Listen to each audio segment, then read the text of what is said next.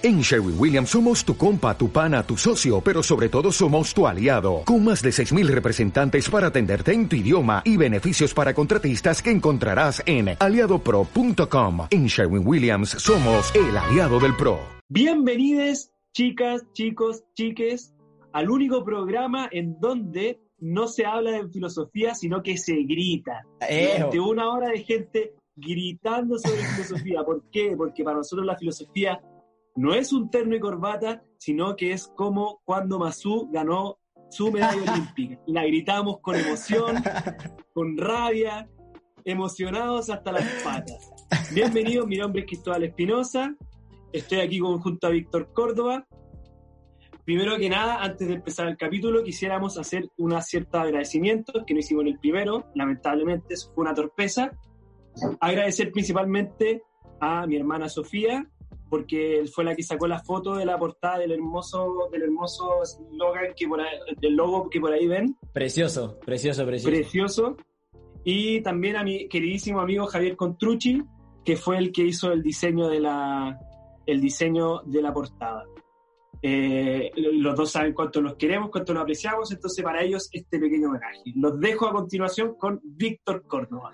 Bueno, queridos y queridas y querides, eh, somos Tinto Sentido. Más que nada, recordarles que este es un espacio de diálogo, de discusión, y están cordialmente todos y todas y todas invitados a, si es que algo no están de acuerdo, a discutir con nosotros. Ya conocen todas nuestras redes sociales y dejamos abierta la ventana y el espacio para que siempre nos puedan eh, comentar cualquier cosita que haya quedado en el tintero y así nosotros también nos pueden dar ideas, etcétera, etcétera, etcétera. Lo importante de nuevo recalcarlo que todo esto es desde la ignorancia. Ignorancia. eso, así que eh, la invitación está, ojalá que la hayan recibido muy bien. Así que, Cristóbal, ¿qué nos traes hoy? ¿Vamos al podcast? Vamos al podcast.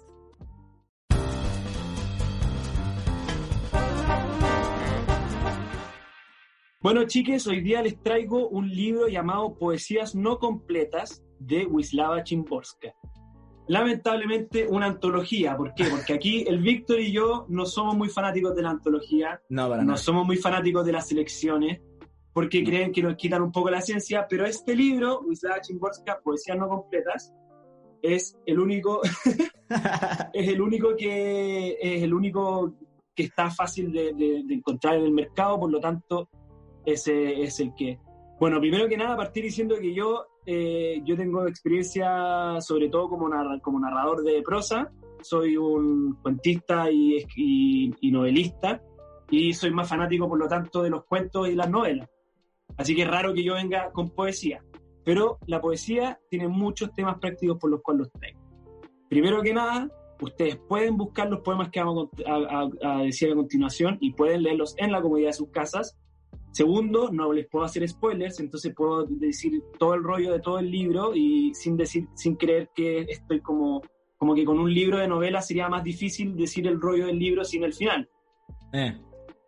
Y lo tercero es porque es más, es más corto y por lo tanto, obviamente, al hablar de poesía estamos invitándolos a ustedes en su hogar a que lean cuando estén aburridos un poema otro. Aparte, igual eh, es fácil leer como un poema y lo a googlear y encontrar poemas sueltos. Es mucho más cómodo que pescar el libro o cosas así. Hasta las ediciones se hacen como medias complicadas a veces, pero los poemas son mucho más genéricos muchas veces. Se comparten mejor. Y también los poemas tienen, como, como bien me enseñó el Víctor hace un tiempo, sobre todo con Chimborska, creo que Chimborska es una... Bueno, ya le vamos a hablar de Chimborska, pero que tiene son, son mucho, muy filosóficos los, los, poemas. Tienen todo un rollo detrás, cada uno de ellos. Los poemas son filosofía. Sí, los poemas son filosofía pura. En un par de párrafos, filosofía pura. Prosas. Filosofía pura. Bueno, Wisława Chimborska es una poeta polaca, eh, es mujer. Nosotros nos confundimos con, con los nombres de, de, muchos otros países, pero Wisława Chimborska es mujer. Es una poeta que nació en los años 20 eh, es polaca, por si ustedes no saben, Polonia fue uno de los países que más sufrió durante la Segunda Guerra Mundial. Gran parte de, los, de, las víctimas judías y no judías de los campos de concentración fueron polacas. Eh, Polonia fue uno de los primeros países invadidos por Alemania, por la Alemania nazi. Y además, después de la guerra mundial, tuvo una dictadura comunista que fue, que fue una dictadura impuesta por una potencia externa, que fue en este caso la Unión Soviética. Entonces es un país que ha sufrido mucho. Muy, muy, muy polarizada políticamente también. Demasiado. Y sí, no.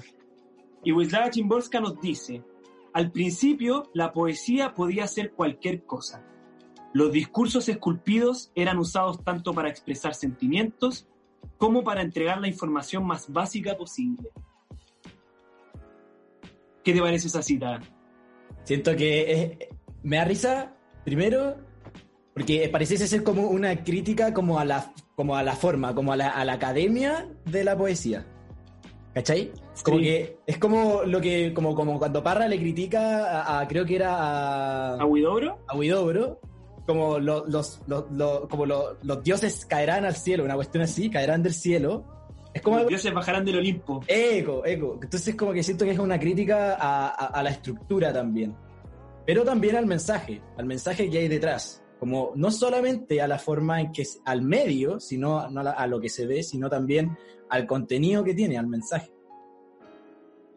Y es curioso porque, porque yo creo que yo creo que esta cita define muy, muy bien a Wisława Chimborska, sobre todo cuando dice para expresar sentimientos como para entregar la información más básica posible. Y esa información más básica posible yo lo traduzco en filosofía. Eh. Vamos a filosofiar, vamos a decir las cosas que parecen lógicas, pero que no le hemos dado una segunda vuelta. Tiene caleta Heidegger eso, caleta. Caleta, caleta, caleta. ¿Por qué? ¿Por qué? Por el lenguaje, O sea, como que todo la, poesía se transforma en lo que en lo que es verdad, o sea, como el medio y que las cosas expresan su verdad, como que para Heidegger todo es poesía. En el ensayo de Hölderlin. Así que el, poeta, el poeta se encarga de como de alguna manera aterrizar un lenguaje que está expresado en la poesía, en las cosas que vemos, y lo aterriza en la poesía lírica, o sea, que todo es poesía al final. Y, claro, es como que tiene que ver con lo que está diciendo. Bueno, y Wisława Chimborska nos dice, además, muy relacionado con eso, eh, Wisława Chimborska es una poeta eh, polaca, como ya dije, y que ganó el premio Nobel en 1996. La descripción de ese premio Nobel, no lo tengo textual porque no vale la pena, dice que tiene la gracia de Mozart y la inteligencia de Beethoven. Una weá más o menos así. Una estupidez gigante. una falta de respeto Qué machista. La weá, weón, te cachai, sí. Como que es como que te roben todo el crédito, weón. Al final es eso, como que ya me comparáis con alguien y como que soy la mezcla de otra persona, como que no, tengo, no soy nada auténtico. además no, además no hay contenido, no hay contenido real en esa en esa, en esa, en esa reseña, pues, porque cuando te dije que tenía el humor de Mozart, están utilizando una metáfora, mm. porque no se refieren, o sea, es que no dice el humor de Mozart, dice la gracia, algo así, algo más, algo más ambiguo. Como la, la picareza, están usando, muy, muy, muy mierda. Te están diciendo nada al final. Pero bueno, sin embargo, Wisława Chimborska ganó el premio Nobel en 1996, lo cual es genial por varias razones. Primero, porque son, son menos de 20 las mujeres que han ganado el premio Nobel en los más de 100 años que tiene. Mm. Son creo que 16, 17.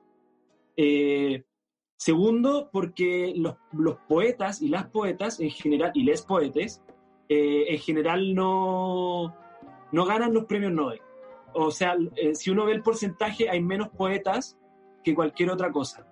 Entonces, y Wisława Chimborska lo interesante es que era muy poco reconocida. Creo que no tenía libros traducidos en español cuando ganó el premio Nobel. Entonces fue levantada con el premio Nobel esta, esta figura desconocida y fue llevada a todos los hemisferios y hoy en día es una de las poetas más reconocidas de todas. Mm. De hecho, es muy difícil encontrar, o sea, bueno, ahora sí, ahora después del premio Nobel, obviamente que hay un boom siempre después de traducciones, de distintas editoriales, ediciones, siempre pasa eso, pero, pero hay, de alguna manera igual hay pocas, muy, hay, como lo dijimos en un principio, pero hay pocos libros suyos eh, traducidos así fielmente, por lo que tengo entendido, porque a mí me costó mucho encontrar como, por ejemplo, e-, es, particularmente el libro.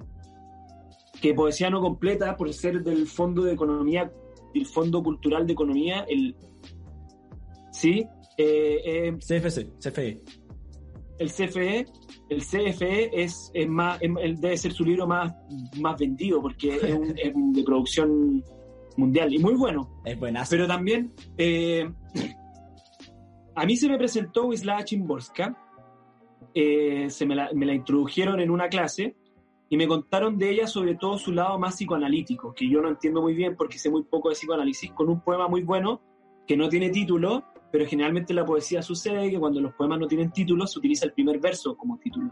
Y creo que el poema se, se llama un poco como tiene que ver, tiene que ver con, que, con, con una mujer que, que, se lamenta porque no puede entrar en el inconsciente del hombre.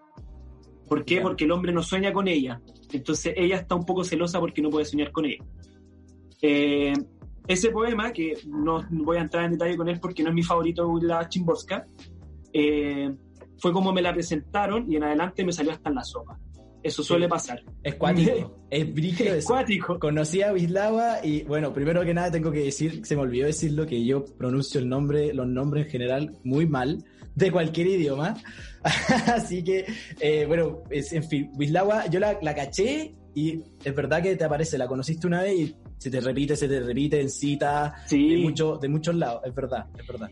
Y Wisława, Wisława Chimborska, mis primeras impresiones de Wisława Chimborska, yo estaba esperando encontrarme algo triste. Algo triste y algo eh, feminista. Mm. Porque las dos cosas que sabía de Wisława Chimborska era que era mujer y que era polaca. Yo tenía pensado que iba a, a, a leer un montón de cosas muy tristes, muy deprimentes.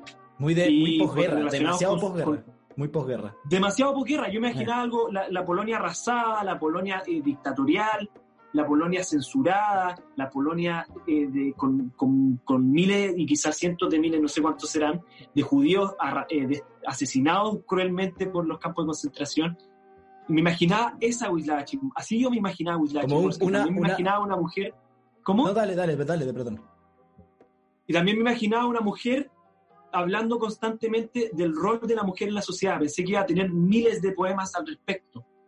¿Por qué? Porque es la mujer poeta que tiene, que tiene en la segunda mitad, me, creo, estoy casi seguro que es la única mujer poeta que tiene el premio Nobel de Literatura en la segunda mitad del siglo XX, después de Gabriela Mistral.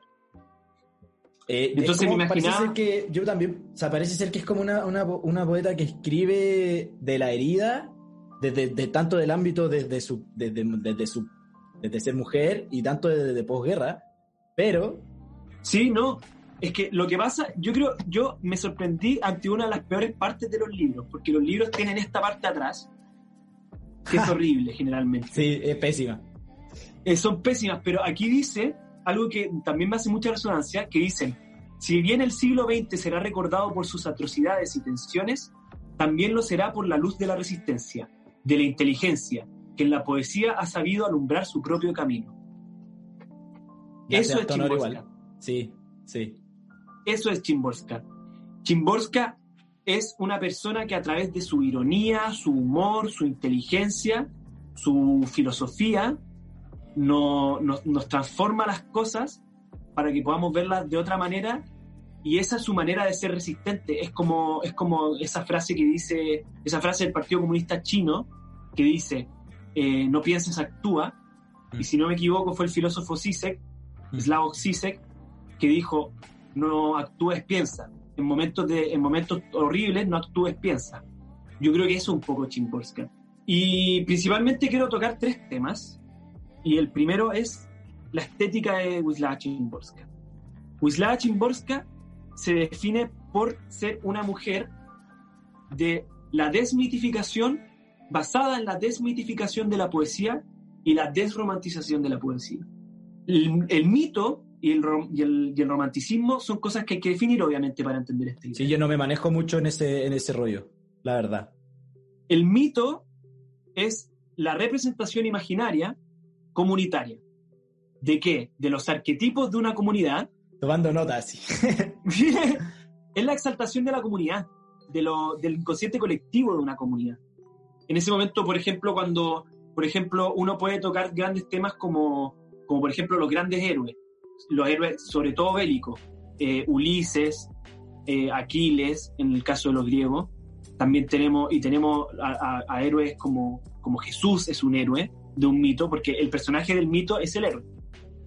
Pero también tenemos, tenemos otros héroes que son más arquetípicos aún, como en el caso de Chile en la guerra Confederación Perú-Boliviana, tenemos al roto chileno, que no representa que no representa a una persona, sino que un arquetipo, a, a, una serie de personas. Es como, sí, un arquetipo. Se entiende la idea de arquetipo como, como el, no es el ideal, sino como ese constructo de, de, persona que se tiene que llegar y que, lo, y, que lo, y que lo funda, que el mito lo funda. Se funda en el mito. Claro, entonces, e, ese misticismo y el romance, contrario al misticismo, no es la exaltación de, de, de una comunidad, sino que es la exaltación del individuo, de lo individual subjetivo, que, toma que, que toca temas principalmente sobre el amor, la muerte y la naturaleza, pero la naturaleza subjetiva. Es el ojo del yo, a diferencia, por ejemplo, cuando, cuando los grandes poetas escribían, cuando Homero escribía la Iliada, él decía, Permiten, permítanme musas, es decir, divinidades, Dios, ilumíname para que yo pueda escribir. Y eso siguió hasta la Edad Media.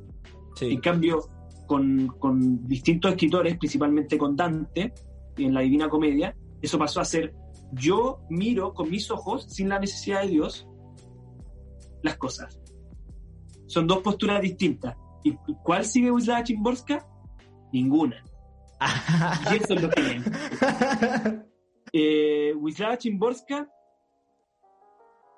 se burla de ambos estilos, de, la, del romanticismo y, del, y de los mitos, porque ella tiene una visión, yo no sé si yo puedo utilizar una palabra aquí que quizás me atreva demasiado, pero yo creo que Wisława Chimborska es una poeta muy moderna. de hecho, ella en una entrevista dice que no odia la objetividad. Dice, yo no le echaría toda la culpa a la objetividad de los males de la sociedad. Por, supuesto que no es perfecta la objetividad, pero, pero tiene cosas que son más perfectas. Pero es más profundo que eso, Wisla Chimborska. Eh, casos de, tenemos dos, dos ejemplos de dos poemas, que es sobre la muerte sin exagerar y vida al instante, en donde se nos, en donde se nos habla de, de, la, de, la, de, la, de la crítica al mito y al romanticismo, sobre todo sobre la muerte sin exagerar, en donde la muerte, que es tomado como este tópico, mm. Eh, romántico, que te quita todo, que te arremete de tu yo subjetivo, que te, que te libera de, de, la vida en ese momento en donde el cuerpo es tan importante y la vida física es tan importante. Wisława Chimborska nos dice en ese poema sobre la muerte sin exagerar que la muerte es imperfecta, que la muerte no puede realmente matarnos. Igual eso choca mucho, como e, esa idea de, de Ponte tú fundada como por Nietzsche, de, bueno, vive para morir, y que de alguna manera igual exalta o, eleva a la muerte como un punto culmine perfecto. Y me sorprende mucho esa, esa idea como de, de, de, Chimborska como al final no es tan puntual, tampoco perfecto y muchas veces eterno, porque también lo hace muchas veces referencia a esa misma como a esa difícil punto final o temporalidad de la muerte específica. Es que ese es el punto para Chimborska, para Wisława Chimborska nada es eterno, ni perfecto, ni absoluto. Ella pone en duda todas las cosas y lo hace principalmente eh, con la duda y con lo concreto. Ella mm. se basa, es, muchos de sus poemas se basan en la duda respecto a las cosas absolutas. Y ella, y, le da, y e, e, ese es su principal mecanismo, y eso lo hace a través de la pregunta ingenua. La pregunta ingenua es un tópico muy importante para entender a Wisława Chimborska. Bueno, hoy día justo estaba leyendo un poema de ella eh, que habla de que la como estar certero, ser certero en cosas, tener certidumbre de, la, de, ciertas cosas es hermoso, pero también no conocerlo es más hermoso. No estar, claro. no estar con la seguridad de muchas cosas es más hermoso aún. Ese poema se llama eh, Amor a primera vista, muy bueno también. Muy bueno. Y también y también yo diría que, que ese no estar certero tiene que ver con su, su lógica un poco, un poco cientificista. Como, como por ejemplo ella tiene un poema que se llama El cielo, que es mm. muy curioso, en donde ella dice, debería haber partido por el cielo porque no hay nada que esté fuera del cielo, el abismo está dentro del cielo. el, el, cuando el pájaro sube a la montaña y después baja hacia, hacia el abismo, siempre está entre el cielo, siempre está dentro del cielo. Y eso se basa en una lógica científica de que el cielo no existe como tal. Ah, el cielo no es algo diferente a la tierra. Claro, es como un, un todo al final, es un todo. Y, bueno, como la ciencia entiende más que nada, o sea, si, bien la ciencia intenta buscar y, modelar cosas específicas, intenta modelar, después hacer cada vez más complejo el mismo modelo para acaparar más cosas y explicar más cosas. Igual la visión, y aparte también tiene la visión del error, pues, porque la ciencia impone muchas veces suposiciones de errores, errores estadísticos, etcétera, etcétera. Y, y también Wisława Chimborska como observadora, eh, como observadora, un poco observadora pasiva de la... Es que no sé si pasiva es la palabra, pero como, como observadora ajena a muchas cosas. ¿Por qué? Porque es importante entender la gran distinción entre Wisława Chimborska y otros poetas. ¿Por qué? Porque cuando Rubén Darío te dice poetas para rayos celeste, Arthur Rimbaud te dice eh, senté a la belleza en mi regazo, la encontré amarga y le escupí y le falté el respeto. Y Vicente Huidobro te dice los poetas tenemos que separarnos de la naturaleza y tenemos que crear nuestro propio imperio en nuestro propio mundo, nuestro propio no sé qué. Wisława Chimborska te dice, eh, cacha que las nubes pasan muy rápido, eh, no estoy muy segura por qué. Eh, y es como, de hecho, es muy chistoso porque hoy día estaba leyendo, leí el principio de, su discurso del premio Nobel, porque el humor... Muy buen discurso. y, se me había olvidado que el discurso del premio Nobel parte diciendo, se dice que en un discurso lo más difícil es la primera frase. Y ya la dije. un aplauso El discurso del premio Nobel. es demasiado. Y ¿sabéis qué? Eh, bueno, no sé, creo que ella nació, ella es más, obviamente, yo creo que es mayor que Parra. ¿O no? Pero no estaría tan seguro, pero por ahí. Yo creo que por ahí. Bueno, eh, yo, bueno, no, no, quiero, porque tal vez nosotros tuvimos nuestra Wislava en Chile, pero como meo, como meo Parra, porque igual Parra tiene un poco de eso. Sí, totalmente. Y, y la, la, intención es muy parecida en el sentido de que, de que Nicanor Parra, gran parte de su poesía está basado en, en, la, en la, física. Sí, en la Y Wisława Chimborska se basa en la biología. Entonces, entonces, pero volviendo a su humor, su humor el humor de Wisława Chimborska es una manera de desmitificar y de desromantizar las cosas. En ese momento, es como ese momento en donde, en donde, ¿cuándo, es cuando más te has reído en mi vida? Yo me acuerdo muchas risas que yo tuve cuando había un momento muy serio eh. y alguien le da una vuelta. Sí, sí, sí. Wisława Chimborska hace eso. Esas risas son, de hecho, hasta muchas veces más honestas que una risa como estáis tirando talla y como que ya hay talla. Pero la risa como buena es cuando hay un momento tenso, no sé, pues en el colegio y un compañero, no sé, se manda una weá rara y esas, esas risas son estrondosas, pues, sumamente ruidosas y muy honestas. Y, y claro, eliminando todo ese romántico que hay que, pues como el momento como, como serio, por decirlo así. El ritual que está sucediendo de la nada se transforma en un carnaval. Es muy extraño. Y, y, la, y los otros mecanismos que tiene también tienen que ver con, con la voz, la voz, el hablante lírico, más, más específicamente. El hablante lírico de Wisława Chimborska, según la estudiosa Edita Bojanowska, eh, ucraniana, muy poca información de ella en internet, solo me sale, escribió un paper para Harvard, ella es de Harvard, pero, pero lamentablemente sale poca información de él. Edita Bojanowska también es mujer, yo me confundo con los nombres de, de ucraniano y todo eso, pero Edita es mujer. Eh, y ella nos dice, e, ella nos dice un poco, hace un, utiliza un término, el, término, un término que ella utiliza siempre es la pregunta ingenua. La pregunta ingenua para Edita es fundamental de Wisława Chimborska.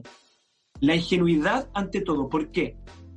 Porque cuando, cuando tú observas las cosas, para observarlas realmente de manera pulcra, tienes que partir desde la ingenuidad para, para, para Chimborska. Si tú quieres realmente entender un suceso y, o entender lo que no entiendes, porque Wisława Chimborska muchas veces nos confiesa, yo no entiendo esto, no sé, no sé dónde está el límite de mi, no sé, no sé qué pasó después, eh, ella utiliza la pregunta ingenua, el partir preguntándose las cosas ingenuamente. Me recuerda mucho a, a un capítulo, el de, de capítulo de Han, de psicopolítica, cuando termina con el idiotismo. Siento que, loco, creo que Wislawa es como que está recapitulando así, recapitula mucho, mucho contenido filosófico en su poesía. Porque, por ejemplo, Han termina diciendo eso, o sea, él culmina el libro de psicopolítica diciendo, al final los idiotas eh, son los que miran a la verdad. Es como eh, una mirada dulce hacia la luz eterna, una cuestión así muy, muy épica, demasiado romántica, no, no de la volada de, de agua pero, pero claro, por final son los mismos, porque, y, tiene mucho sentido también, nadie, nadie va a investigar cosas dándoselas del que sabe, se las sabe todo, por ejemplo. O sea, yo no voy a, la universidad a estudiar creyéndome el, el, el, titulado, en, en, absoluto, o sea, no voy a aprender nada. Justamente la pregunta, la pregunta inocente Claro, como que te abre muchas veces la, él, y lo mismo cuando leí un libro, como que también leer un libro creyéndoselas como para reafirmar lo que ya sabí es una estupidez también. Wislawa hace muchas veces invitación. Pero el poeta, el poeta romántico, el poeta épico, sí te hablan de lo que no conocen. ¿Cachai? Ah. Sí, porque tienen, porque el poeta romántico tiene hasta lo desconocido de su subjetividad. Sí. Entonces, entonces el poeta, el poeta romántico viste todo a su manera de ver las cosas. El árbol, para Wisława Chimborska, el árbol es un árbol y, no, y Chimborska no sabe qué chucha piensa el árbol. Y lo poco que sabe del árbol lo habla. Para el, para el, para el, poeta romántico, el árbol tiene un montón de cosas preciosas. Él, acaricia el viento, no, no, no rosa, el viento no roza sus ramas, sino que lo acaricia ese tipo de visiones románticas, Wisława Chimborska diría, el viento está pasando por las ramas del árbol. Fuerte, fuerte, así está fuerte. y, el poeta, y el poeta épico, por otro lado, te, alumbraría eso también de, de, o sea, creo yo, te alumbraría eso de, de arquetipos, como el árbol que, que, tiene todo un significado para la comunidad, que es el árbol en donde pasó eh, eh, Noé y, ahí estuvo, o Buda, y ahí estuvo, bajo ese árbol estuvo reflexionando, y por lo tanto ese árbol es sagrado y tiene toda una dignidad, el árbol de las siete pasos y todo eso. Todo eso en la poesía de Wisława Chimborska, y eso es lo radical del asunto de la Wisława Chimborska, que, que su poesía apunta hacia, hacia, otros, hacia otros lados, me, me, me, hace mucho sentido la mirada de la biología porque ella hace muchas referencias muchas veces y también de historia. Eh, Wislawa tiene muchas referencias históricas que pues, suceden así como suceden. Por ejemplo, La mujer de Lot, hay un, hay un poema que se llama así, tremendo. Buenísimo. Quería hablar de ese eh, poema, dale. Sí, ah, ya, bueno, en volano. No, dale, dale. Pero La mujer de Lot, el poema está narrado de una forma como muy simple y de una forma. Y Lot es un personaje de la Biblia, tengo entendido y, puede haber sido como mucho más romántico, pero en realidad el, hecho histórico va más allá del romanticismo que está en el ojo de la poeta, sino que, no sé, el rollo es buenísimo, por favor. Dale, dale, dale. Es que yo, yo quería, voy a hablar de dos poemas. Aquí es imposible hablar de poesía sin hablar de los poemas. Eh, primero, que se me ha olvidado respecto a lo de Bill Chulhan del idiotismo, ah. creo que hay un, hay un poema que tiene que ver con, que también voy a cometer lo pajero de volver a compararlo con el poeta romántico, pero que tiene que ver con, por ejemplo, Octavio Paz tiene muchos poemas en donde habla de momentos mágicos, momentos de inspiración, de, de, alumbramiento divino. Como aconteceres. De aconteceres. Wisława Chimborska tiene un capítulo que habla sobre eso, pero yo creo que es de una postura más idiota. Tiene un poema que se llama Puede ser sin título, en donde ella dice, no está pasando nada, pero, pero yo me siento, yo siento, siento que esto está bien, es bacán, me gusta, pero no está pasando nada. El río se llama Raba y es antiguo, el árbol ha estado aquí desde hace mucho tiempo, bajo el que estoy, pero no está pasando nada. Y un poco lo que dice en ese poema, como a pesar, además de que dice que no está pasando nada y que ella se siente feliz y, y se siente se siente bien, se siente iluminada, pero lo dice, lo dice como con esa ingenuidad, como no está pasando nada, pero estoy aquí y estoy feliz y, como más, más sincero, más, más honesto, menos, menos exagerado, como, como, como el poema La muerte sin exagerar, esto es como el acontecer sin exagerar. Sí, y, es muy aterrizada también. Eh, eh, Wislawa se posiciona como escritora, como poeta, de una manera muy como con los pies sobre la tierra. Siempre cuando la leo es como si de verdad estuviese en, la, en, la, en la, tierra y porque muchos poetas al hacer como esa capacidad de abstracción muchas veces se vuelven demasiado engorroso de leerlo y es como si literalmente no estuviese en la tierra muchas veces. Sí, y respecto, respecto a la mujer de Lot, que también pasa, la mujer de Lot tiene, tiene una característica que hizo que me llamara la atención, que parte con, porque Edisa, Edita Bojanowska la, que escribió, la que escribió la teoría sobre Wisława Chimborska, esta teoría de la que estoy tratando de compartirlo un poco, un paper, eh, Edita Bojanowska dice que habla de la voz muda de Wisława Chimborska. Y yo, pero no se hace tanto cargo de la voz muda de Chimborska. Yo quedé muy metido y creo que tuve que, que inventar un poco la respuesta a esa voz muda de la que se refiere Edita. Eh, esa voz muda yo creo que es esa voz dudativa, duditativa, que empieza con la mujer de Lot, porque la mujer de Lot dice, tal vez, mm. miré, tal vez. Y esa voz duditativa de Wisława Chimborska, yo creo que es esa voz muda, esa voz en donde como que la subjetividad del, del autor no es tan importante, en donde da la impresión de que el hablante lírico no es una persona, es como, es como un ojo, es como un, es como, es como la modernidad mirando las cosas, no sé, es muy raro. No sé cómo escribirlo muy bien. Ya. Sí, está, está, está engorroso, pero creo que la pillé es como, como, es como, puede ser como la intencionalidad que está detrás, que tiene una vida dentro del mismo poeta, o sea, del poema.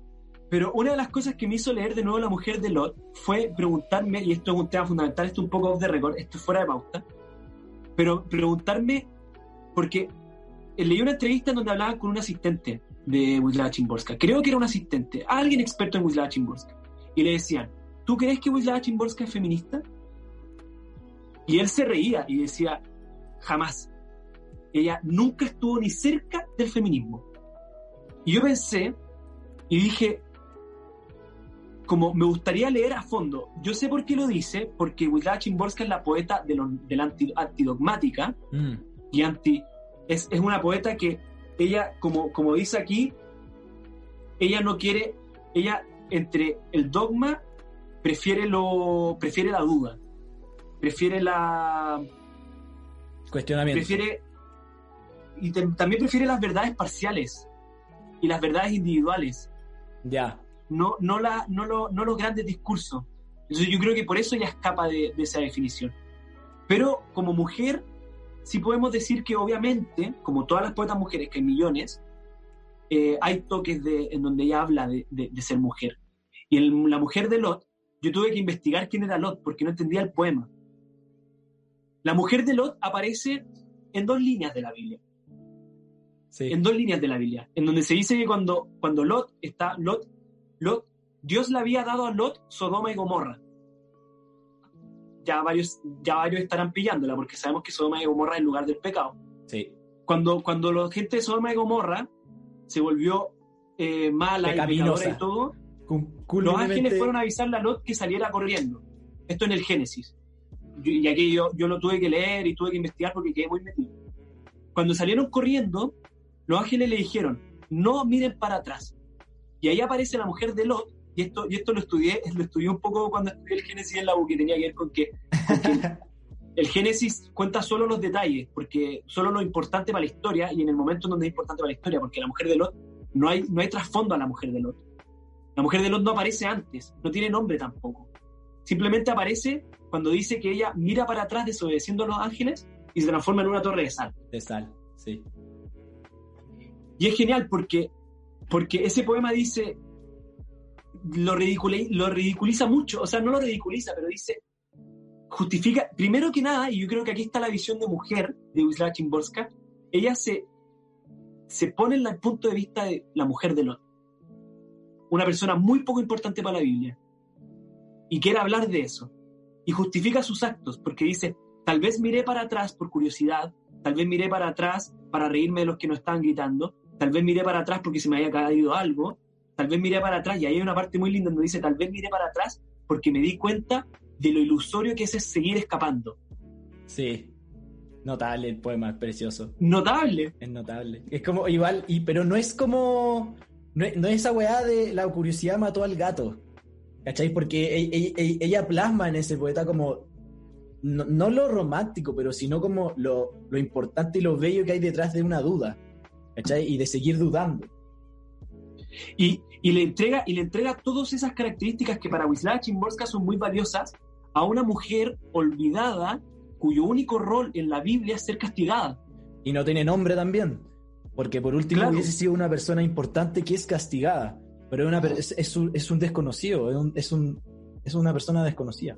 La mujer de Lot está ahí con la única función de ser transformada en torresal. No tiene ningún otro desarrollo, ninguna otra función en, en el relato. Está ahí para ser castigada. Y Wisława Szymborska le entrega toda una profundidad, toda una resistencia, como hablábamos en el capítulo anterior. Sí. en donde dice, ¿por qué miró para atrás? ¿Por qué Chucha miró para atrás? Y es como, ¿a quién Chucha le importa? A Wisława Szymborska le importa demasiado y le da mucho...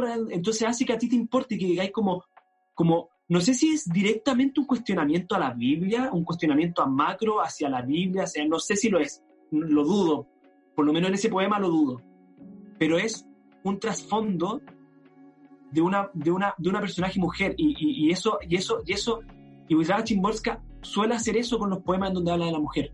Suele decir, suele darle un, como, y esto me recuerda al poema que hablaba antes, puede ser sin título. Ella trata de decir que, que el momento que, que ella vivió sentada en ese árbol es importante porque tiene pasado. Eso dice ella, literalmente. Este momento tiene pasado y por lo tanto es un hecho. Porque los hechos tienen pasado. Yo creo que esto es lo mismo. Ella dice, la mujer de Lot tiene pasado y por lo tanto tiene historia, tiene trasfondo y por lo tanto es importante. Y quiero, y quiero destacar eso. Y es lo mismo que hace en, en- en- creo que se llama Retrato de una mujer o Mirada desde una mujer, en donde habla de que, de que ella puede, de, de de una mujer que al parecer es muy, es muy, es muy, está muy sometida por el sistema patriarcal, es decir, está encerrada en la cocina, bueno, como en la época de Wisława Szymborska, en donde eso pasaba muy Sí. profundamente, y ella decía, eh, le da ciertas profundidades muy bellas y muy sutiles, como no, no, sabe, no sabe para qué sirve este clavo y sin embargo arma un puente. Esa frase es Bello. muy bonita, Be- bello. bellísimo. Bellísimo. Muy bello. Y no romántico. Bello a secas. Y desromantizado. Exacto. Perfecto. absolutamente perfecto. Es que no es, que no es romántico, porque Wisława Szymborska nos entrega otra postura de lo romántico. Mm. O sea, otra postura de lo bello, no de lo romántico. De lo bello como... Pero es curioso, porque quizás también en lo bello... Quizás también Wisława Szymborska se mantiene bajo la tradición de que lo bello es verdadero. Sí, De que lo bello es también, verdad. lo, ve, lo también lo está intuyendo mucho. Como que detrás de belleza hay verdad emanada. Hay mucho de eso. Claro. Sí, lo- lo- Ella busca la verdad para encontrar la belleza. Sí. Y que la verdad no se presenta como con parafernalia romántica. Eh, yo creo que eso, eso, eso intenta en muchos poemas. Es, es más, es Claro. más objetiva. No necesita parafernalia romántica para expresar ese tipo de verdad. Porque hay mucha verdad de la duda, en el caso de ese poema, del- de, la mujer de, de que no sabe usarlo, el- ¿para qué sirve el clavo? Pero arma un puente. Y detrás de eso hay una duda. y No, perfecto, bellísimo, bellísimo. Bellísimo. Pero, pero es otro tipo de verdad, y es una verdad que también tiene que ver con, con la negatividad de la verdad. Perdón que vuelva al capítulo anterior, pero con, con la sombra de la verdad. sí, Esto, es una serie. Nosotros, nosotros vamos avanzando y vamos repitiendo los capítulos anteriores. Ustedes todos, de corrido. Y nada, andar subiéndole la velocidad, no, lentito. Esto no es la clase de Zoom. Que De te- Zoom, claro. Bueno, lo segundo que quería hablar, ya ondando en el tema de la estética, es los mecanismos de escritura que ella tiene. Yo aquí traté de apuntar, voy a tratar de hablar de mis, de mis vagos apuntes, eh, pero después Edita, nuestra amiga de Harvard, eh, lo profundiza, tiene un término específico para todo esto, que creo que es mucho más certero. ¿Ya? Yo, yo anoté aquí que Wisława Szymborska es la poeta de lo que no es. Este es un mecanismo de escritura típico de Wisława Szymborska. La, la vuelta imprevista de las cosas, basada en lo que no es. Es decir, cuando ella quiere hablar de algo, ella se da una vuelta imprevista o te dice lo que no es esa cosa. lo que no tiene esa cosa. Eh, lo define las cosas por lo que no es, que también creo yo que es un mecanismo para entender las cosas muy, muy, antiguo y medio científico, ¿no? o sea, es que el... No sé si así como que lo haga, por ejemplo, el método científico, porque esa weá tiene paso y yo no me acuerdo de esa weá, pero, pero tengo entendido que igual es muy es casi hasta un poco contradictorio partir las cosas por donde no son, porque hay muy, porque las weas tienen más cosas que no son que las cosas que son. Claro. Como que tú puedes definir infinitas cosas, literalmente, de qué, cómo no eres tú, por ejemplo. Infinitas. Pero hay pocas cosas que sí te definen que, que igual es la media tarea, como comenzar a definir, porque de hecho es el triple de tarea. Es súper fácil mirar y definir cómo es algo, pero imagínate hacer la lista de las cosas como no son. Y, hacer eso poesía también. También, sí, tremendo trabajo. Y también, también eso me recuerda mucho un punto fundamental de Wisława Chimborska, que muchos de sus poemas están, están hechos con, con, con estructura de ensayo. Eso me lo dijo Edita, mi amiga Edita aquí, detrás de cámara, me lo, me lo comentó, yo, yo le creo. No, pero, pero es muy interesante porque es muy cierto, como ella parte diciendo, en muchos poemas dice, eh, voy a presentarles el tema. Por ejemplo, la muerte sin exagerar. Eh, la muerte es bastante torpe. Les voy a explicar por qué. Y, empieza ahí. La muerte no hace esto, no hace esto otro, no hace esto otro. Entonces, por lo tanto, le cuesta matar una mosca, imagínense. Por lo tanto, podemos concluir. Y, ahí hay una, y ahí es como los ensayos siempre tienen este tema de que terminan de manera curiosa. Sí, como me ha, sí, sí. Es que yo creo que al final de los ensayos, igual como alguien, los ensayistas en general y la ensayista son ya están con el cerebro hiperfrito y al final igual ya te vendieron el rollo y son capaces de poner cualquier cosa como para que les creáis. Eso pasa mucho en los ensayos. ¿Hay cachado? No sé si te has dado cuenta. Como ya después de todo Es que los, ensayos, los ensayos literarios son más cursi. Pero me hace mucho sentido eso, como no lo había pensado, el orden que tiene, porque mi uno de mis poemas favoritos es el, el ocaso del siglo, que es el siguiente a, uno, bueno, que probablemente vaya a analizar, eh, pero ese empieza también, ese poema empieza con esa linealidad muy, como de, macro a micro, ¿cachai? Y, te lo, y muy estructurado, y explicándote por qué el siglo había, había fallado desde un principio. El siglo falló. ¿Por qué? Y te dice por qué, cuándo falló, en dónde falló. Y así, pa, pa, pa, pa, hasta una conclusión también media como, y no, no inconclusa ni ambigua, pero media abierta, ¿cachai? Pero sí, eso, como media abierta después de haber hecho toda esa cota, haber hecho tan chica la, la como eh, esta caída, este caudal de información, de lírica, pero lo deja abierto al final. Y al final utiliza un poco lo como las herramientas argumentativas de, no sé si, corrígeme si me equivoco, porque tú sabes más de este tema que yo, pero de la lógica, ¿o no? Claro, o sea, la lógica funciona así, cosas que implican cosas, o cosas que no implican cosas, o, o, o cosas así. Sí, tiene una, una cierta linealidad. ¿Y cuál, ¿Y cuál es la contraparte de la lógica? ¿La retórica? La retórica, claro. O sea, Aristóteles. La retórica que sería embellecer estas cosas, po. Sí, eso. Como para convencer. La Chimborska busca la lógica, no la retórica. Es que la otra vez estaba pensando eso y quería ponerle nombre, entonces. Claro, porque, o sea, sí, es, básicamente la retórica es eh, ponerte, puta, como hablarte pura caca, ¿cachai? De una weá en específico y, y, y sin conexiones, pero hablarte llenarte cosas con muchas weas que no tienen conexión entre, entre sí mismas. Eso es retórico. Y, y, Aristóteles inventa, y la gota, de hecho, la, la lógica con los conectores, eh, las cosas implicancia, la implicancia, bueno, etcétera. Las, que, las cosas, si B implica A, cosas así, no significa que B, implique C y A implique C, no sé. Hay transitividad, por ejemplo. Y eso, eso eh, claro, me hace mucho sentido que, que Wislava busque una lógica porque las cosas miradas desde su ojo más científico sí tienen lógica, y bueno, y detrás de la lógica hay una pregunta también, porque el retórico te está intentando convencer de la weá según su propia subjetividad, como tú lo mencionaste, pero Wislawa lo hace desde una lógica. Muy interesante, y, volviendo un poco atrás, eh, ejemplos de estas cosas que hemos dicho, de lo que no es, de la lógica, hay dos poemas, uno le tengo, uno, uno creo que es más claro que el agua, que es agradecimiento, se llama agradecimiento el poema, en donde dice, quiero agradecer a, aquella persona a la que no amo. ¿Por qué? Porque no tengo que gastar tiempo contigo en citas, porque no tengo que Y eso, y eso tiene dos cosas. Pues tiene, primero tiene esto que yo decía de lo que no es. No quiero hablar del, del sujeto al que amo, como el romántico, quiero hablar de que, gracias a que no te amo, tengo tiempo libre. Y tengo un montón de cosas. No lloro por ti, no. Sí, que también es una forma de reírse del romántico. Y también tiene el humor de Wisława Szymborska. El humor de Wisława Szymborska es fundamental. El humor que del que hablábamos al principio. el, el- ese poema y después, bueno, y le agradece por cosas como muy, muy que uno ni siquiera piensa, como eh, hasta la- las- las cartas que te escribo, cosas así, no te llegan. No tengo por qué Sí. preocuparte porque la correspondencia no llega. O sea, cosas que son como. Cosas, no sé si era en ese o era en otro, pero me, me- me- Sí, no es ese. no puede conectar. Y que, y que vuelve y que vuelve al ingenuo pues, porque porque esa cosa porque a quién se y, y aquí está la creatividad el ingenio como a quién se le ocurre que agradecerle a la persona que nos ama por la correspondencia que no que no porque no tiene que esperar la correspondencia a una persona idiota a una persona ingenua Mm. que se pregunta las cosas en su posición de ingenuidad. Y eso y eso es, es- y eso no quiero voy a hacer algo aquí que, que no me gusta mucho pero quiero volver a Nicanor Parr como nuestro nuestra Wisława Szymborska chileno Sí. como preguntarse las cosas desde un punto de vista más anterior, que es más para, para mirar las cosas más ar- ar- arduamente.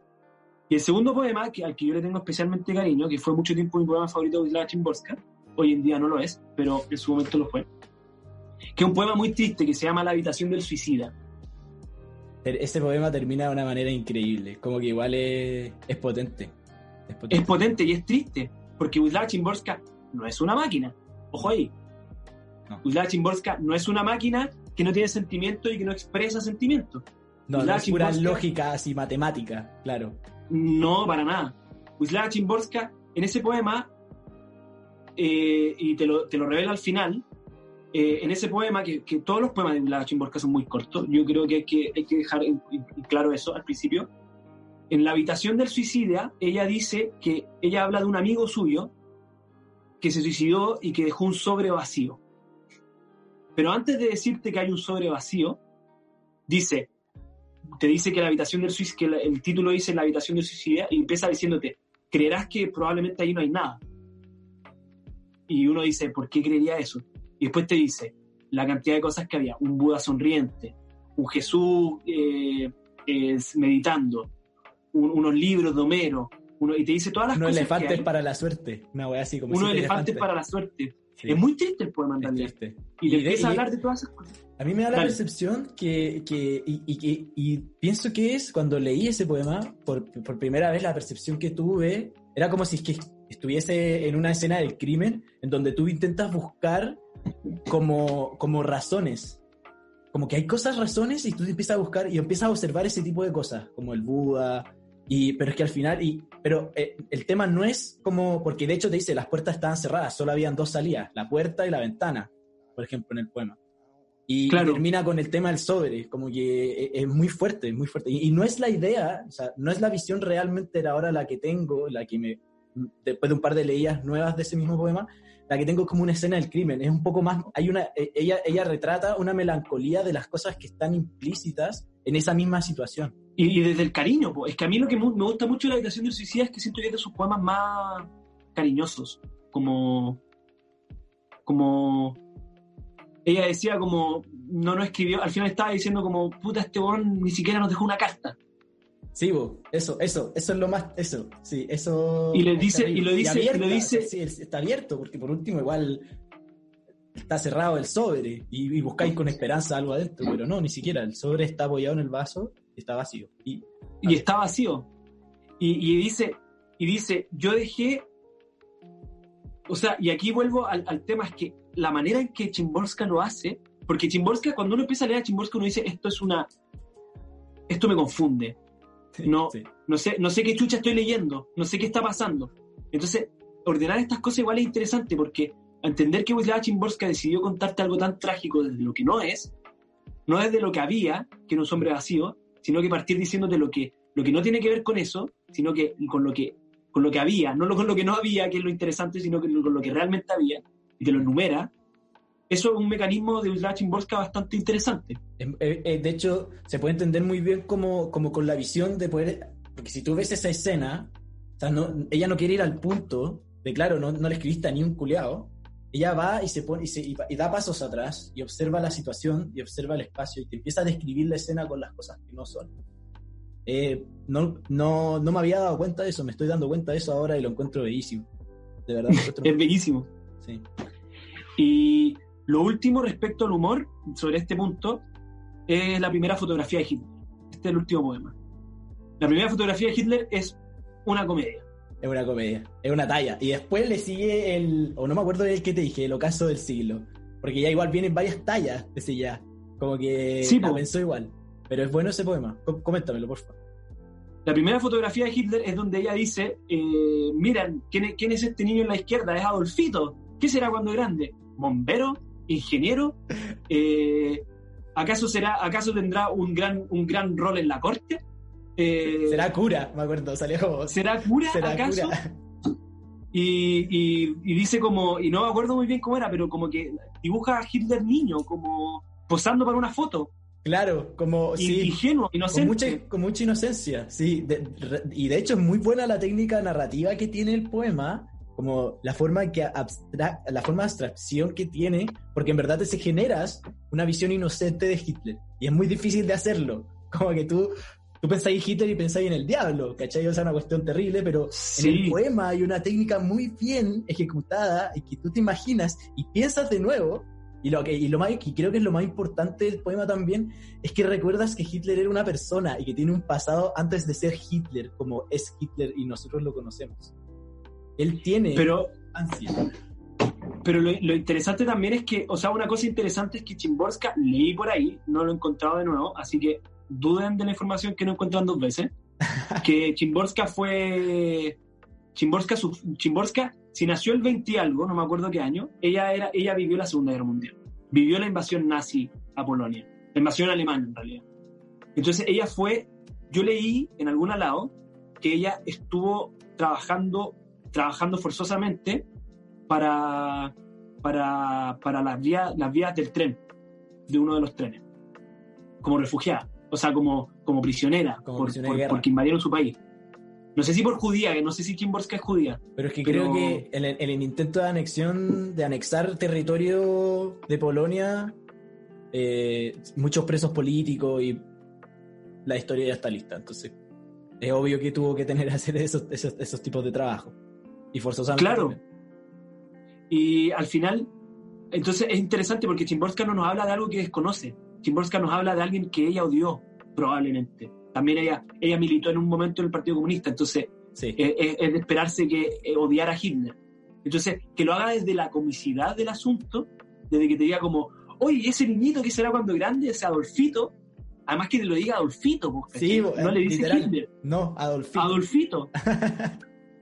De hecho, el- ese, no sé si vaya a comentar algo más del poema porque quiero mencionar el final del poema que lo encuentro épico. Es, Por ahí, favor. es el final de la talla, que al final, no sé si lo... no- lo porque es, es difícil entender la poesía así certeramente full, pero al final del, del poema hace referencia como a un profe de historia que está bostezando y que corre las páginas del libro.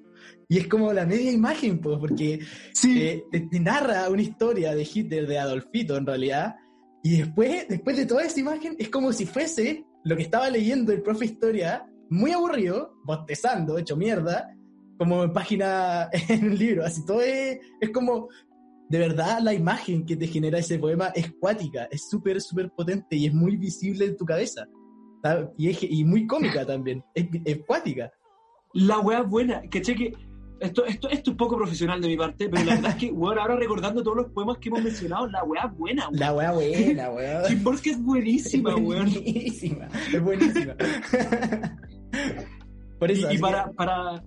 analizamos pura gente pulenta acá, weón. No, otra weá Sí, mala. no, no. O sea, no, no, no, no, nos rebajamos tampoco. Weón, es, es, es brígido ese poema como de una manera tan ma- magistral, te vende una imagen increíble de Adolfito y termina con eso. Pero dale, continúo. No, es que, eh, pero, pero quiero, quiero, quiero recalcar eso, como, como toda esa imagen estúpida y chistosa está en la mente de un profe aburrido.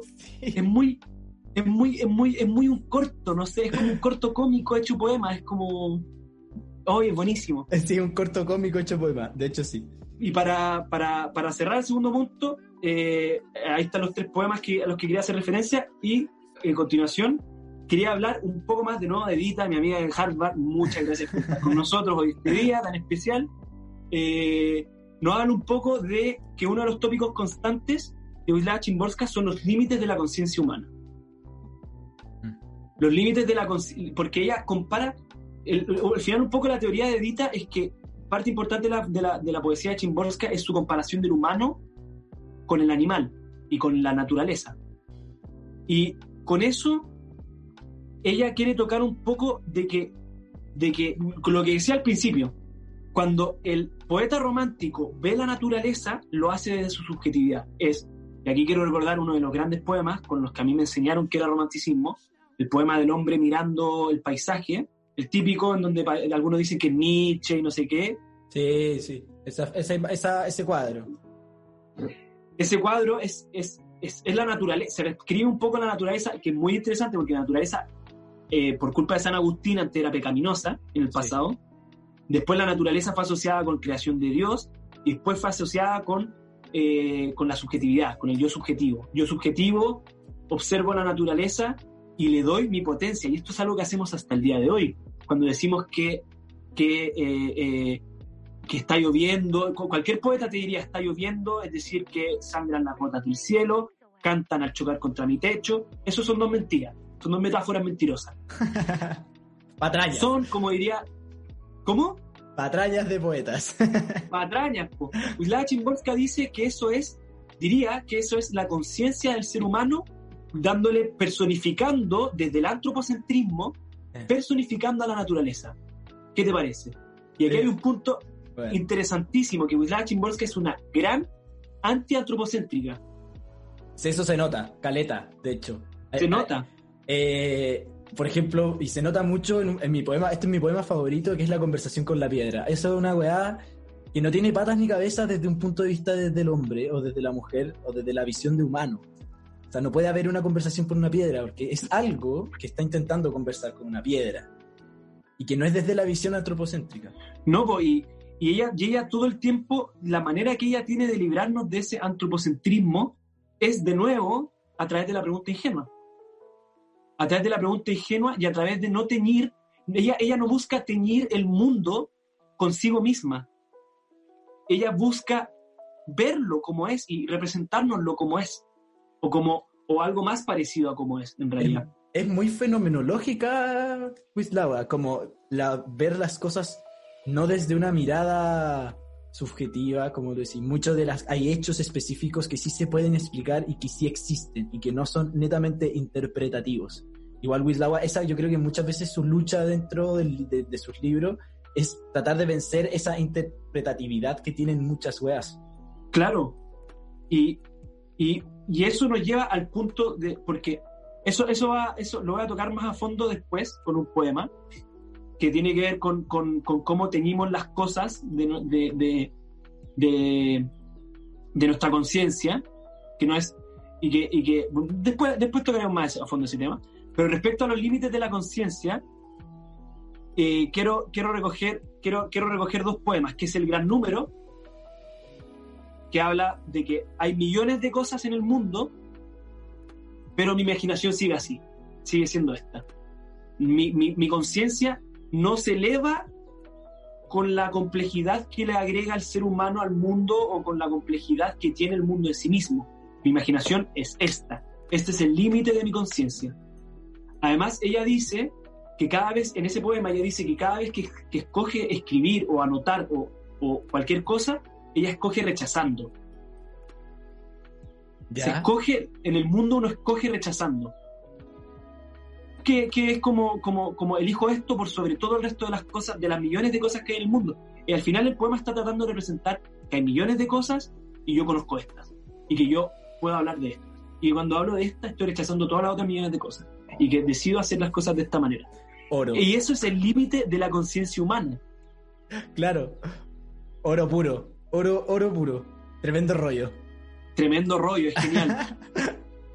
y, y lo otro interesante es que ella, como nos compara con, el, con, el, con la naturaleza, en millones de ocasiones, nos compara, por ejemplo, en, en una del montón, que es uno de mis poemas favoritos también, ella dice, soy la que soy, casualidad inconcebible entre tantas casualidades, porque no soy una lagartija.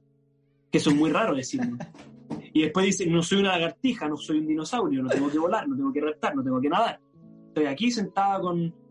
Literalmente, ella lo lleva al extremo. Literalmente soy la que soy. No soy es, igual que el gran número. De las millones de cosas que pude haber sido, soy esto. Y Todavía no nadado. No me acordaba de esos poemas. Nada, así nada, nada, nada. Es que. Buenísimo. Buenardo, weón. Y. Qué bueno, la estoy disfrutando caleta.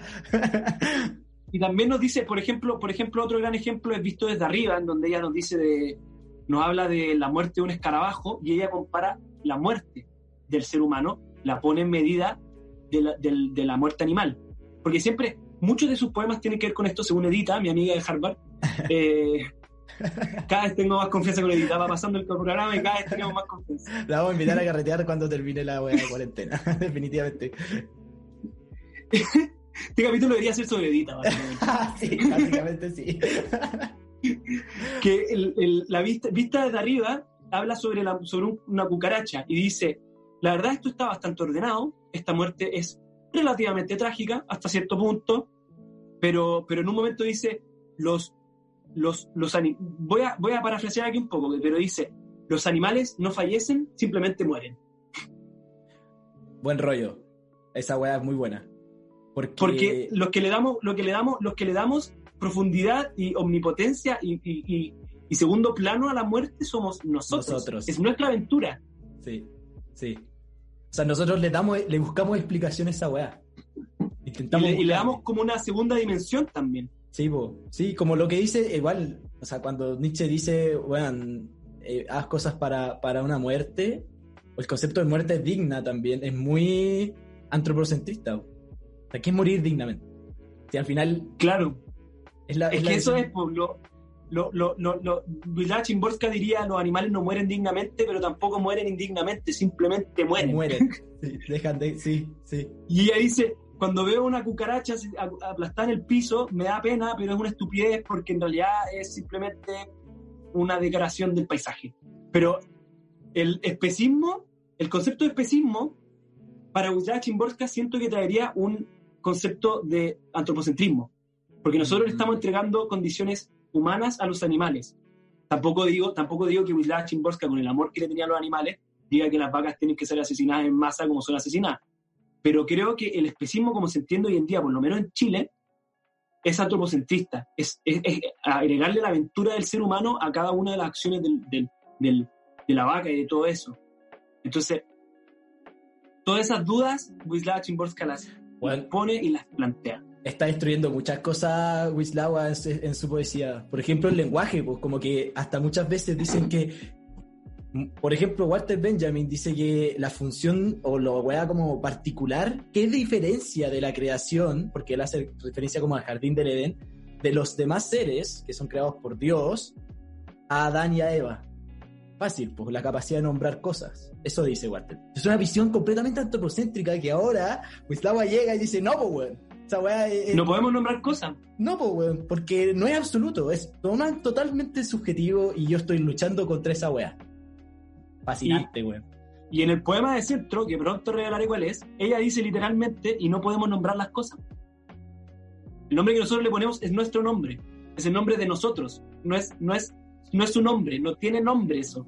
El árbol no tiene nombre, se llama, no tiene nombre. Existe.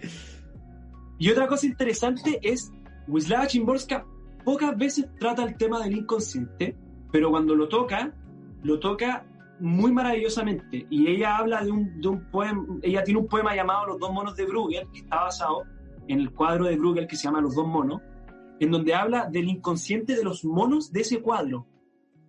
Y parece un sueño el, el poema que ella escribe, porque dice que hay un mono que imagina y otro que irónicamente le dice, cuando ella tiene la gran pregunta, ella dice, y esto me recuerda muchísimo a Gabriela Mistral, ella dice, un mono, yo le pongo la, la, gran pregunta al mono y el mono me dice, y el mono me responde con el tintineo de su cadena. Porque tiene una cadena en el cuadro. Y uno dice, what the fuck? y yo digo, y yo personalmente como respondo a eso es, eh, primero, primero el inconsciente de los animales, mm. o sea, uno, de nuevo, la comparación animal, animal humano eh, le está dando connotaciones humanas a los animales, eso es algo que también hace mucho. Un animal está irónica, está, uno responde irónicamente, que es como responden los humanos, y el otro está mirando a la ventana imaginando, que es lo que hacen los humanos. Entonces, eh, cuando ella dice que Tintineo de la, de la, de la cadena le, le, responde la gran pregunta, ella está diciendo, ella está dando una visión onírica, eh, inconsciente. Y esa visión inconsciente que da el cuadro, que ella le está dando al cuadro de Bruegel, eh, es hermosa. Y su respuesta es onírica y es el inconsciente. Y hay, hay un paper que yo no me leí porque me dio lata, que habla sobre ese poema. Que habla por qué la respuesta a la gran pregunta de Wisława Chimborska lo responde el tintineo de una cadena. Que alguien me diga, por favor. Yo creo que tiene que ver mucho con, con el antropocentrismo también y la capacidad del lenguaje que supuestamente hace al ser humano ser humano, ser, como que le da capacidad de ser. Va un poco por, yo, yo tengo, tengo la intuición de que podría ir por ese lado. Es, una, es una, y, es interesante porque este es uno de los primeros poemas de Wisława Szymborska. Es uno de los primeros. Y, también tiene harto psicoanalista también, pues si es que es un absolutamente. Sí, y como el, es interesante porque es el psicoanálisis del cuadro de Bruegel, como no es el psicoanálisis mío, es como del cuadro de otra persona.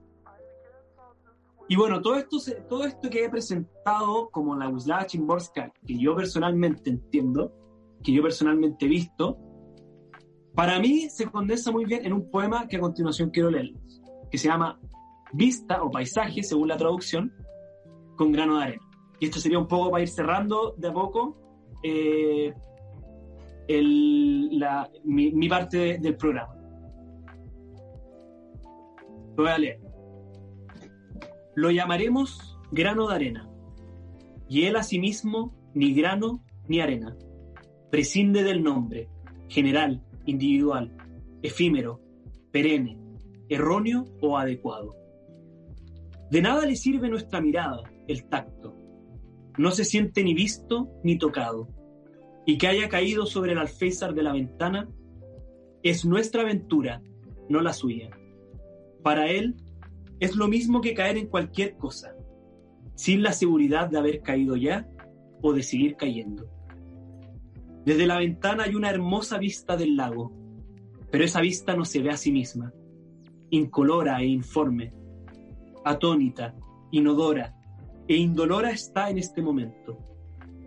El fondo sin fondo del lago y las desorilladas orillas, ni mojada ni seca su agua, ni singulares ni plurales las olas que susurran sordas a su propio susurro. Alrededor de ni pequeñas ni grandes piedras. Y todo esto bajo un cielo por naturaleza a celeste, en el que se pone el sol sin ponerse en absoluto, y se esconde sin esconderse tras una no sabedora nube. El viento la sacude sin ningún otro motivo que el de soplar.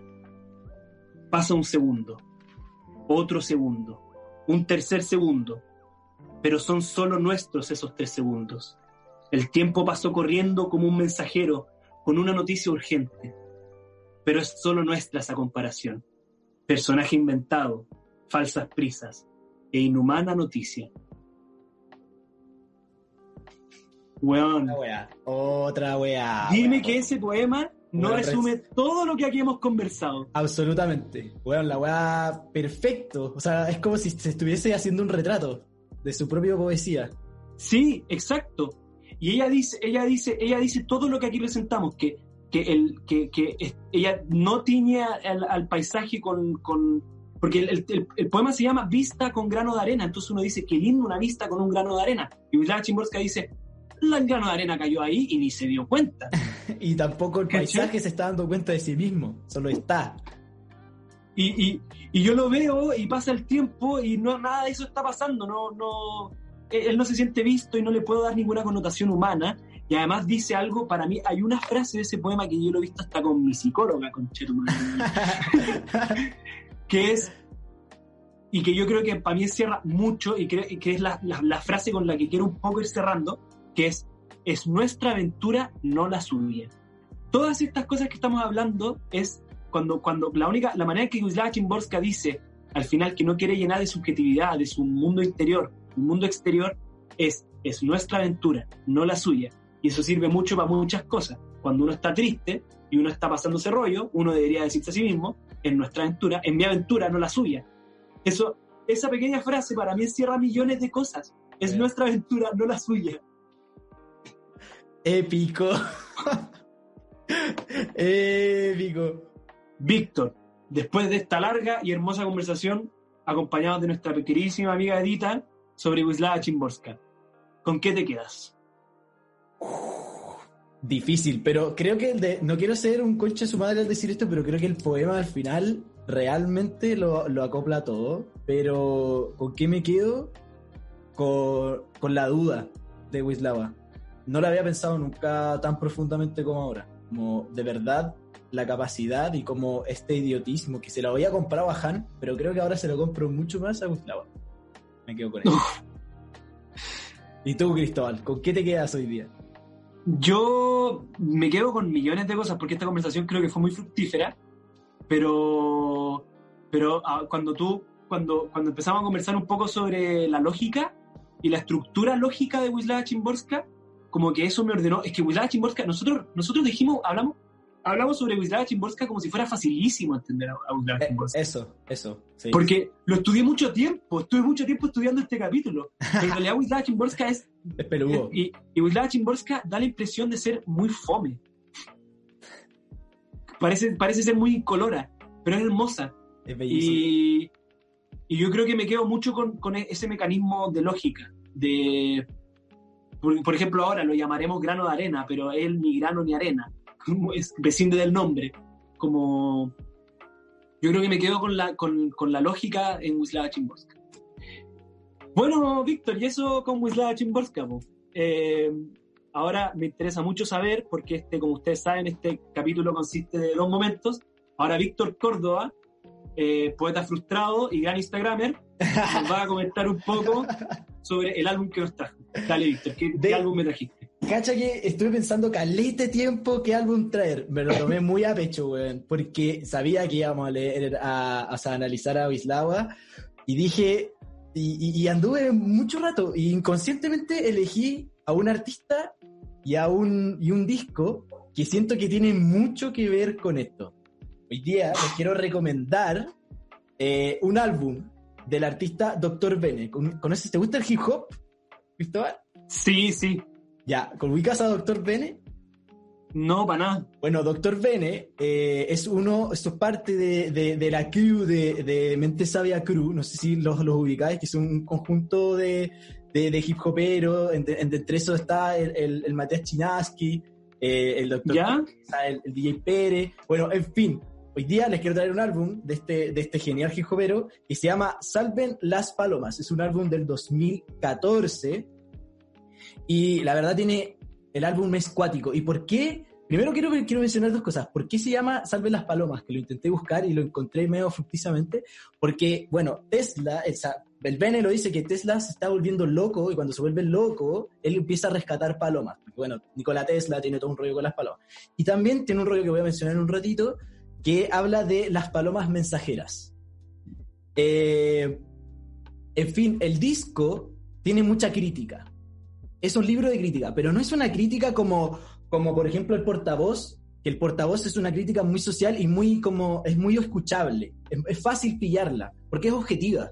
Pero en cambio, Doctor Bene tiene esto de una abstracción, de, de, de, de unas metáforas que se tienen que masticar así como Wislawa, porque las metáforas no son tan fáciles de entender.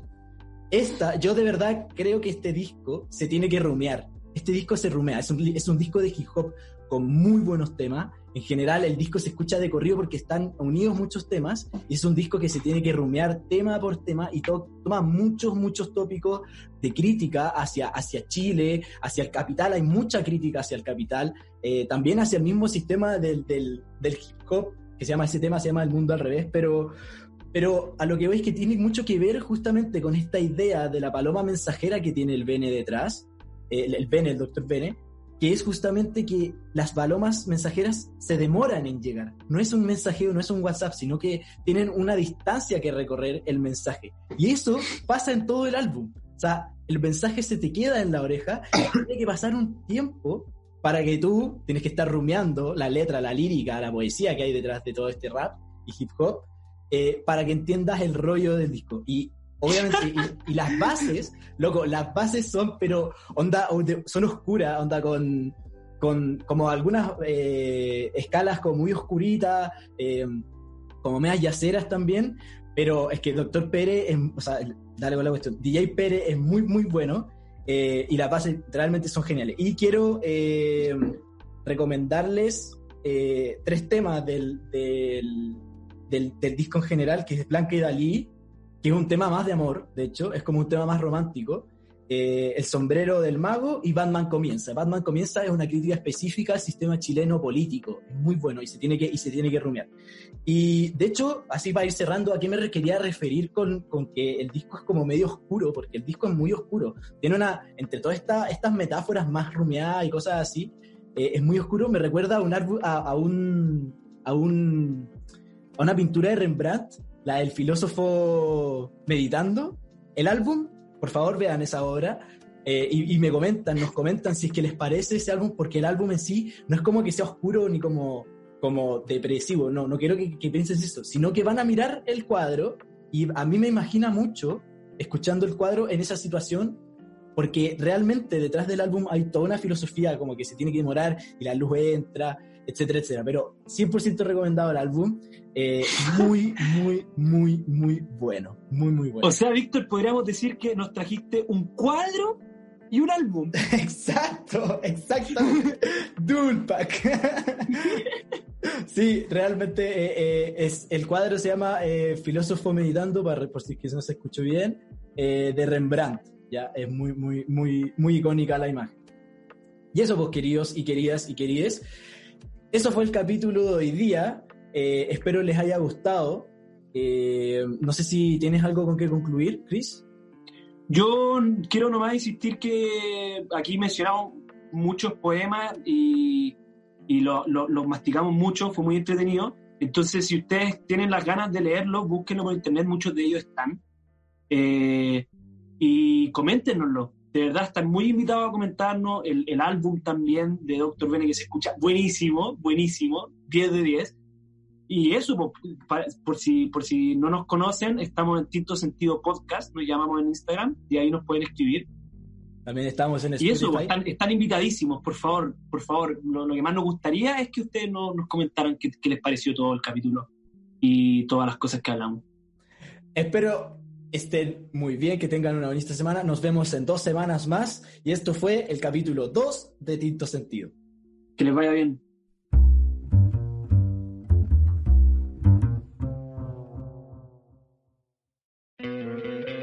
¿No te encantaría tener 100 dólares extra en tu bolsillo? Haz que un experto bilingüe de TurboTax declare tus impuestos para el 31 de marzo y obtén 100 dólares de vuelta al instante. Porque no importa cuáles hayan sido tus logros del año pasado, TurboTax hace que cuenten. Obtén 100 dólares de vuelta y tus impuestos con 100% de precisión. Solo con Intuit TurboTax. Debes declarar para el 31 de marzo. Crédito solo aplicable al costo de la presentación federal con TurboTax Full Service. Oferta sujeta a cambios o cancelación en cualquier momento.